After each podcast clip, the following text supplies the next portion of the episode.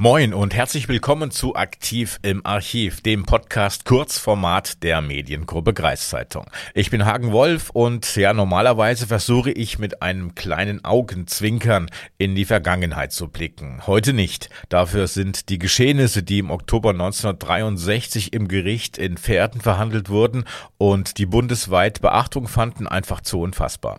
Vor Gericht stand der 34 Jahre alte Bauhilfsarbeiter Hans-Hermann B. aus Sieke. Ihm wurden mehrere Straftaten vorgeworfen. So hatte er seit 1959 in Badeanstalten in Sieke, Bremen, Sudweihe und Hoya Kinder dazu verlockt, ihm Modell zu stehen, an den Kindern dann, wie es damals hieß, unzüchtige Handlungen vorgenommen und diese dann fotografiert. Insgesamt zehn Fälle konnten ihm nachgewiesen werden, da bei ihm diese Fotos bei Hausdurchsuchungen gefunden worden waren.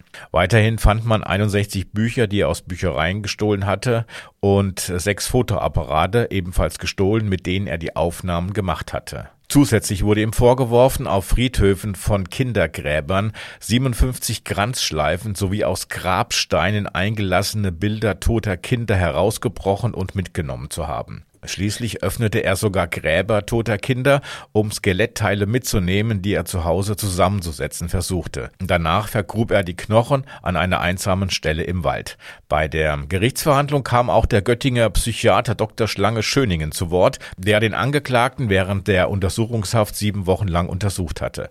Der Psychiater sah die Ursprünge der abartigen Neigungen des Angeklagten in dessen Abstammung und Kindheitserlebnissen.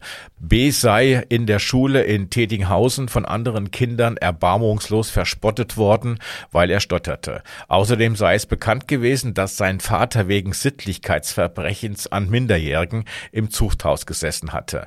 Die, so der Psychiater, schlechte Erbanlage sei infolge des ungünstigen Milieus daheim nicht ausgeglichen worden. Außerdem sah der Psychiater die Gefahr einer Wiederholung der Verbrechen, sogar eines Lustmordes durch den Angeklagten für gegeben. Da der Angeklagte in allen Punkten seine Schuld zugab, verurteilte verurteilte ihn das Gericht zu fünf Jahren Zuchthaus und zu fünf Jahren Ehrenverlust. Zugleich ordnete das Gericht die spätere Unterbringung des Verurteilten in einer Heil- und Pflegeanstalt an.